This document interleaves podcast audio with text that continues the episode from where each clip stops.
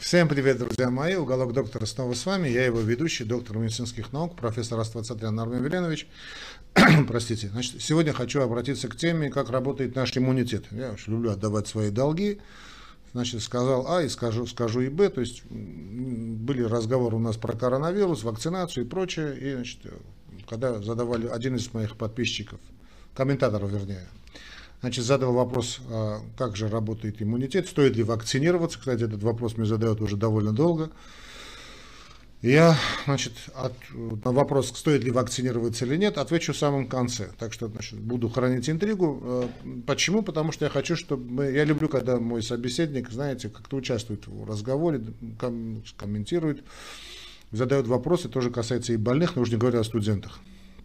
Если студент задает вопросы, значит, он на правильном пути, а если больной, то он явно значит, будет придерживаться того лечения, потому что мы лечение делаем в тандеме, то есть мы работаем вместе. Вот поэтому я хочу сейчас с вами, не смотрите на то, что там академик, профессор, управление Европейского общества кардиологов, армянского общества кардиологов, неважно. Неважно какое, неважно звание, неважно профессор, доктор наук, все это неважно. Я хочу, чтобы мы значит, следовали какой-то логической цепочке. Понятно, когда сейчас я буду говорить об иммунитете, я не могу уходить во все эти дебри, а, потому что когда ты знакомишься вообще с организмом человека, уж не говоря значит, о каких-то нюансах, это просто поражаешься значит, силе Творца. Да, а вот иммунитет, действительно, я знаю много людей, что, которые начали заниматься значит, нюансами иммунитета и становились верующими людьми, потому что действительно эта система работает настолько потрясающе, уже два века практически, ну чуть меньше может быть, мы занимаемся этой теорией, этим пониманием иммунитета, и каждый день, каждый год у нас новые открытия, и по Нобелевские лауреаты, да, вот э, очень много занимаются именно иммунитетами. Понятие иммунитета становится все более и более широким. Э, э, теперь основные постулаты. Да? Значит, два вида есть иммунитета. Значит, э, и они очень взаимозависимы, они один проникает в другой. Это не так, что они полностью отделены друг от друга. Значит, это так называемый клеточный иммунитет и гуморальный иммунитет. Значит, не, не, не бойтесь, я сейчас упрощу максимальным образом. Значит, когда мы говорим клеточный иммунитет, а это были две большие школы, ну, по большому счету, они сейчас тоже сохранились, но это такие школы тогда конфликтовали. Значит, одна была школа Бирхова, которая отвечала за гуморальный иммунитет, так скажем, не то что отвечала, значит, а продвигала идеи исключительно гуморальности иммунитета. То есть гумор это жидкость. Да? То есть, ну, понятно, здесь идет о, о крови, значит, составные элементы крови. Ну и э, другая школа, а, школа у нашего выдающегося Мечникова, это школа фагоцитарная, да, вот фаги, это клеточный иммунитет. Там есть их великое множество. Значит, ну, но чтобы не уходить в очень тяжелые, значит, для, даже для специалистов во многом много чего там непонятно. И я думаю, что значит, в ближайшие века этими, этими будут э, с Божьей помощью, конечно, если человечество сохранится и наука не потеряет свое лицо, будут заниматься вот этим, этими вопросами. Значит, же те молодые студенты, которые сейчас меня слушают, если вы хотите получить так, амбициозную Нобелевскую премию, идите в иммунологию. Так вот, значит, о чем идет речь? Значит, ну, давайте мы упростим схему до невозможности. Вот представим себе значит, государство, да, которое граничит с соседями. Ну, известно, что соседи обычно, э, ну, так скажем, страны малоприятные нам, и мы для них, наверное, малоприятные. Значит, граница значит, имеет свои специализированные войска. Вот это клеточный иммунитет. Значит, много чего, много этих компонентов этого клеточного иммунитета есть. Значит, мы не болеем каждый день, Потому, почему? Потому что наш клеточный иммунитет находится в состоянии такой постоянной боевой готовности. Мы постоянно входим значит, э, в контакт с различными э, значит, людьми, животными, выходим нам на свежий воздух, и видите, это возбудителей великое множество. Ну, на свежем воздухе их очень мало, практически нулю, стремится к нулю, но при контакте человека с человеком э, значит, мы инфицируемся постоянно. Это нормальное состояние. Более того, значит, постоянное инфицирование необходимо для поддержания значит, вот этих клеток, кстати, не только клеточного, но и гуморального ответа, да, на, чтобы быть в постоянной боевой готовности. Ну, это как, знаете, хорошая армия, значит, мудрое государство, другое дело, хорошее это хорошо это или плохо, это сейчас оставляю за скобками, значит, мудрое государство всегда значит, делает свою армию, держит в состоянии повышенной боевой готовности, ну, контингент, не весь, конечно, да, который значит, постоянно так подвоевывает. Чтобы всегда быть в форме, значит, старые воины, ветераны учат молодых, и вот так значит, армия э, постоянно находится в каких-то таких, знаете, полувоенных ситуациях. Это говорит о мощи государства и о том, что вооруженные силы страны, которые постоянно воюют, конечно, находятся на высочайшем уровне. Потому что они постоянно, постоянно находятся в таком, знаете, в, таком, в тонусе. В отличие от стран, которых вообще не воюют, да, что завоевать их вообще ничего. А, вот, э, ну, грубо говоря, конечно, вот э, наш клеточный иммунитет, да, и отчасти и гуморальный, вот отвечает именно за первую линию обороны. Вот представьте себе, значит, наше государство, да, и у нас есть программа войска, которые не позволяют проникнуть глубоко внутрь противнику, они его уничтожают. Это фаги. Фажи, фаги, как хотите их называть, но более нам знакомое слово про произношение фаги, фагоцитоз, то есть это пожиратели. Пожиратели. Они пожирают все и вся. Пожирают, кстати, не только противника, но и своих падших воинов. То есть уничтожают все и все съедают. Это вот э, благодаря Мечникову. Вот эти две школы, кстати, две получили Нобелевскую премию. Значит, школа Мечникова и школа Бирхова, да, вот, э, ну, представители этой школы значит, получали Нобелевскую, да и сейчас получают Нобелевскую премию. Значит, один говорили фаги, фаги. Другие говорили, нет, там гуморальный иммунитет, гума, антитела, вот эти антитела, кстати тоже входит в гуморальный иммунитет. А, значит, состояние поддержания клеточного иммунитета на должном уровне способствует, ну, это надо правильная значит, физическая активность, правильное значит, потребление еды, диета, пребывание на свежем воздухе и так далее. Солнце, воздух и вода – наши лучшие друзья. Действительно, там уйма чего. Правильное питание очень тоже важно. Белковое, белковое питание, для поддержания всех видов иммунитета, в том числе и клеточного. Это нормальное состояние. То есть мы не болеем. Значит, значит, и э, в определенных ситуациях, значит, скажем, при, допустим, той же вирусной инфекции, сейчас не будем говорить с какой, по идее, значит, клеточный иммунитет должен, от, должен остановить нашествие противника. По идее. Но это бывает не всегда. Бывает. Бывает так, что враг проникает внутрь. И вот когда враг проникает внутрь страны, да, вот нашествие, да, вот Вторая мировая, Великая Отечественная война, Вторая мировая война для кого-то, для нас это Великая Отечественная война, враг проник на нашу территорию и уже просто простыми регулярными войсками значит, ну, не обойтись. Надо объявлять мобилизацию, всеобщая мобилизация, значит, всех призывают на фронт. И, значит, учат, обучают воевать вот с конкретным противником. Проник фашист, гад, на нашу территорию. Мобилизовали, старые воины обучают по-быстрому, по-быстрому, значит, э, бывших гражданских, и начинают, начинаются, начинаются боевые действия уже на нашей территории. Уже не на границе, а на нашей территории. Хорошего мало, а что делать? И вот это антитела, по большому счету. Что делают антитела? А, значит, антиген – это противник, который проник на нашу территорию, а антитело – это тот наш товарищ, наш мобилизованный товарищ, который узнает уже по специальной системе значит, клетки памяти и так далее, и так далее, значит, затачивается под конкретного противника, под фашиста. Именно под фашиста, вот фашист наш враг. Значит, мы узнаем свастику, да, вот свастика это наш враг, да, вот эти рецепторы. Вот этот, увидел свастику, стреляй, уничтожай гада, не думай ни о чем значит, форму эсэсовскую и так далее. В мы узнает противника, и наш иммунитет уже на гуморальном уровне работает против вот этого противника, сторгшегося на нашу территорию. Причем очень интересным образом. Антитела сами не убивают. Значит, такое непонятное. Ну, кстати, я тут и читал, что не только, кстати, и врачами там говорят, антитела никого не убивают. Антитела связывают антиген противника, то есть связывают. А вот убивают их, пожирают их потом, опять же, все те же фаги. Приходят клетки и начинают пожирать. Своих, чужих, неважно. Что все едят, переваривают. Сами, кстати, гибнут, потом их тоже переваривают. И такое постоянно э, круговорот поедания друг друга. Вот антитела связывают противника, то есть не дают ему, вот антигену, действовать. Когда уходит инфекция, инфекция бывает побеждена, слава тебе Господи, да, эти антитела уже в таком огромном количестве нам не нужны объявляется демобилизация, и количество антител начинает снижаться. До, но до нуля не доходит. Ну, какое-то количество остается, какой-то контингент остается, остаются клетки памяти. Да, и эти, эти клетки памяти, потом, если опять враг, опять же тот же фашист проникнет на нашу территорию, он узнает эту свастику, опять объявится мобилизация, и количество антител резко возрастет. Значит, вот так вкратце, очень на примитивном уровне я вам объяснил, упуская великое множество моментов, я упустил это, значит, упускаю это все, чтобы было понятно. Так вот, когда значит, говорят, что вот я пошел на перед тем, как пойти на процедуру вакцинации, прошел проверку на антитела, кстати, абсолютно правильный подход. Значит, и вы знаете как, доктор, все у нас дома переболели вот этим злосчастным коронавирусом, а я вот сдал анализы иммуноглобулины, да, то есть антитела. Это иммуноглобулин, это антитела есть, GM, да, у меня ноль. Значит, что это, о чем это говорит?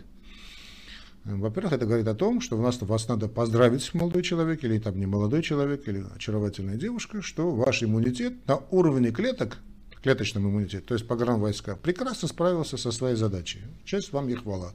Слава тебе, Господи. Враг не проник на вашу территорию, поэтому антител у вас нет. Нет. А если есть антитела, Значит, враг и разбил эту территорию, разбил программу войска, вошел внутрь, и вы сражались. Но я что не чувствовал. Ну, так и бывает. В подавляющем большинстве случаев вирусные инфекции, в подавляющем большинстве случаев, подавляющем, снова скажу, мы вообще ничего не ощущаем. Вообще Всемирная организация здравоохранения, я помню, что до этого коронавирусного психоза, несколько раз были такие э, бюллетени, да, что до 12-13 раз в год человек может переболеть вирусной инфекцией, ничего плохого в этом нет, наоборот, даже это хорошо, потому что человек держит иммунитет свой, в том числе и гуморальный, на такое состояние повышенной боевой готовности. Ну и слава тебе, Господи. Вообще есть даже такие школы эволюционистов, к которым я себя не отношу, что, которые считают, что именно вот эти э, вирусные инфекции привели к определенным мутациям, и вот человек из примата превратился в человека. Ну, за уши, конечно, потянутая версия, как бы то ни было, знаешь, весь дарвинизм за уши потянут, но э, вопрос не в этом. В том, что это очень серьезно разбирается, как нормальная реакция организма да, на вирусную инфекцию. То есть клеточный иммунитет, вы сдали анализы, там никаких антител нет, все вокруг болеют, а коронавирус он повсюду, ну и нету, ну нету, нету. Значит, э, о чем это говорит? О том, что вы, значит, ваш организм справляется. Теперь делать такому субъекту вакцину или нет? Значит, теоретически, что говорят э, некоторые специалисты? Что есть, да, у вас хороший клеточный иммунитет, но если вдруг, случайно, при каких-то невероятных обстоятельствах, какие-то, скажем, могут быть невероятные обстоятельства, ну, ладно, маловероятные обстоятельства, Значит, э, скажем, сильное переохлаждение. Ну, сейчас сезон, да, осенне-зимний период, вот эти все подскоки, значит, э, которые приписывают коронавирус, это подскок всех значит, респираторных заболеваний. Это сезон ОРЗ. ОРВИ, ОРЗ, как говорили раньше, сейчас почему-то ОРВИ говорят, неважно, э, как хотите назвать, это простудные заболевания. И так как коронавирус является одним из сказать, сезонным заболеванием, однозначно, чтобы там не говорили, да, он будет значит, увеличиваться, летом будет уходить. Ну, в тех странах, где там северное полушарие, лето у нас лето, а в южном полушарии лето у них зима. Но сейчас не об этом речь. Теперь, значит, при таких вот неопределенных ситуациях, сильное значит, э, переохлаждение, сильный псих, психический, кстати, э, психоэмоциональный стресс имеет огромное значение, огромное значение. Иммунитет ослабевает, или там голодание какое-то, или какое-то какое другое заболевание, да, то вирус может пробить вашу оборону и попасть значит, именно на вашу территорию, а у вас антител нет. Поэтому давайте вакцинировать. Это такая логика есть. Да, я эту логику понимаю, но сейчас вопрос не в этом. Это понятно, да, то есть вакцину, вакцинируют здоровых людей, чтобы он вдруг, в случае, если чего-нибудь заболел, значит, не заболел бы тяжело. А, значит, можно с этой логикой согласиться, но здесь есть один такой момент очень интересный, друзья мои. Значит, э, когда мы идем на вакцинацию, ваш первый, значит, даже на заре вакцинации, мы всегда понимали, что идем, значит, работаем с каким-то определенным риском. Значит, раньше вводились ослабленные какие-то штаммы, да, что человек заболевал, то есть, грубо говоря, в легкой форме. Сейчас э, речь идет уже о том, что мы не используем вообще-то инактивированные современные вакцины, и так называемые инактивированные, даже значит, часть куска генного набора значит, вируса более чем достаточно. То есть мы вызываем аллергизацию, грубо говоря, организма, то есть организм начинает понимать, что значит, в него проник антиген, это белковая структура. А любой белок, значит, организм наш вырабатывает свои антитела. То есть в следующий раз, когда придет, значит, нам не надо знать всего фрица в лицо, да, грубо говоря, мы выведем эту свастику, свастика, все, как, как, значит, как быку показывают красное, ну, красное ну, флажок, хотя для быка это без разницы, он цвета не различает. Ну, чтобы было бы понятно, да, то есть раздражитель. Значит, мы видим свастику, уже все нас остальное не интересует. Кто это, что это, как его зовут, фамилия. Значит, нам не нужно знать всего фашиста. Да? Вот этот маленький кусочек, мы знаем, это, видим эту свастику, и мы начинаем на него работать. Да и молодец. Вот так и работают наши вакцины. Но надо понимать, что введение, принудительное введение какого-то белка в организм а, может привести к серьезным проблемам. Поэтому, учитывая это состояние, мы, э, называется, работаем с рисками. Если это заболевание, скажем, полиомиелит, которое приводит к тяжелейшей инвалидизации и смертности, тяжелейшее заболевание, которое мы, слава тебе, Господи, забыли, или там черная оспа, э, с высочайшей смертностью, с высочайшей инвалидизацией, мы на это дело закрываем глаза. Потому что понимаем, что если мы не можем надеяться в данном случае только на клеточный иммунитет, мы должны работать во всех направлениях и лучше э, подготовить и армию, и мобилизовать в какую-то часть населения, то есть постоянно делать какие-то военные призывы, чтобы у нас всегда были на, на, значит, э, вот, иммунитет и клеточный, и гуморально работал бы здорово. Абсолютно под, нормальный подход, то есть учитывая то, что само заболевание намного опаснее а какой-нибудь там э, побочной реакции во время вакцинации, мы идем на этот шаг. Это годится для всех тех заболеваний, у которых значит, высокая инвалидизация, высокая смертность. Ну, уж не говоря о черной оспе, это катастрофическая смертность или там других заболеваниях. Ну, мы сказали сейчас о полиомиелите. Да? Вот поэтому вот все вот этот режим вакцинации детишкам что делают? Делают совершенно правильно, все мои дети тоже вакцинированы, да? особенно это здорово делать и переболевать детишкам как раз до возраста до 14-15 лет, когда есть наш тимус, вилоч, вилочковая железа. Но э, если вы поспросите бабушек, может быть, и дедушек, да, или там прабабушек, если, слава тебе, Господи, они живы. Значит, как поступали раньше, да, и сейчас поступают. Когда, скажем, кто-нибудь заболевает ветрянкой, да, в каком-нибудь таком, каком-нибудь там избе, там вот Машенька заболела ветряночкой. Мама или там бабушка выходит и объявляет, о, моя, значит, заболела ветрянкой. Так давайте все к нам в гости пить чай.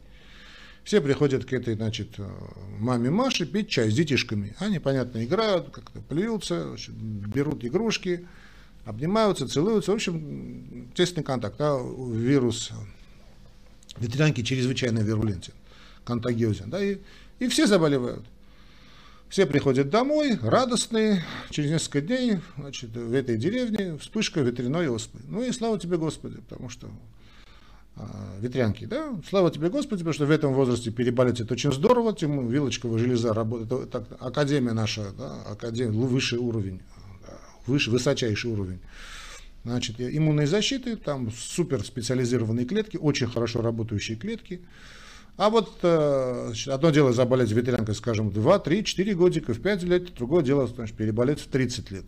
Я помню, я переболел корью э, в 16 до 15 лет, уже после того, как закрылось окно значит, вил, вилочковой железы, тоже вилочковой железы как таковой и нет, переболел чрезвычайно тяжело. А там у нас были рядом детишки, вообще переболели, тьфу, да, даже не заметили. Да? Ну, так и должно быть. То есть э, в молодом, в юном возрасте переболеть всякой дрянью, это здорово. Ну, вирусные, я имею в виду, ну, такие, ну, такой, такого типа. Понятно, скажем, дизентерией заболеть нехорошо. А, вот так работает, формируется наш иммунитет. Теперь я думаю, ответил на вопрос, значит, э, что как чему. Значит, последнее пояснение, чтобы было бы понятно, уже я думаю, тем, кто не до конца понял, последняя фраза будет понятна. Значит, Вся наша статистика по коронавирусу, начиная с первых дней, это уже китайцы нам давали, что в самом худшем случае, значит, смертность, ну, средняя смертность от этого заболевания, это где-то 2%. Последние данные говорят, что даже натянутые на глобус данные CDC, это где-то порядка 1%. А в малоразвитых странах это где-то около процента. Значит, вопрос. Следует ли идти на вакцинацию при заболевании с такой низкой таким низким коэффициентом смертности. Всегда на этот вопрос звучит Значит, такой вопрос звучит. Другой вопрос, скорее риторический, значит, для того человека, который попал в этот процент, значит, он является стопроцентным. Ну, я согласен, могу согласиться, но, с одной стороны. С другой стороны, с эпидемиологической точки зрения согласиться не могу. Значит, мы должны работаем с большими популяциями. И идти на риски из-за такого ничтожного процента до какого-то времени считалось неправильным. Ну, все изменилось, потому что изменилось. Так что давайте, думайте, решайте, определяйтесь. Надеюсь, я вам дал ту информацию и сказал более, чем того, что я имел, наверное, право говорить. Но я думаю, умный человек понял, о чем идет речь. Желаю вам крепкого здоровья, друзья мои, не болейте. Да, кстати, те, кто подшучивали на моим, над моим супрастином, друзья мои, самая главная опасная побочка, э, пояснение было бы, да, самая главная опасная, так, так называемая побочка, это именно аллергическая реакция.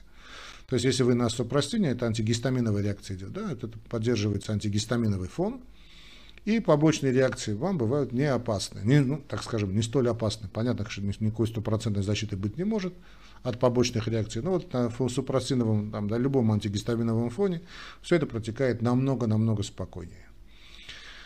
Ну, не знаю, друзья мои, вы просите, я отвечаю, вы спрашиваете, я отвечаю. Если вас будет заинтересовать и дальше, пишите мне в комментариях, чтобы мы продолжали говорить на тему. Да, или давайте темы для обсуждения, э, поговорим. Мне с вами очень приятно общаться. Пока. Ну и не болейте. Бог помощь, здоровья.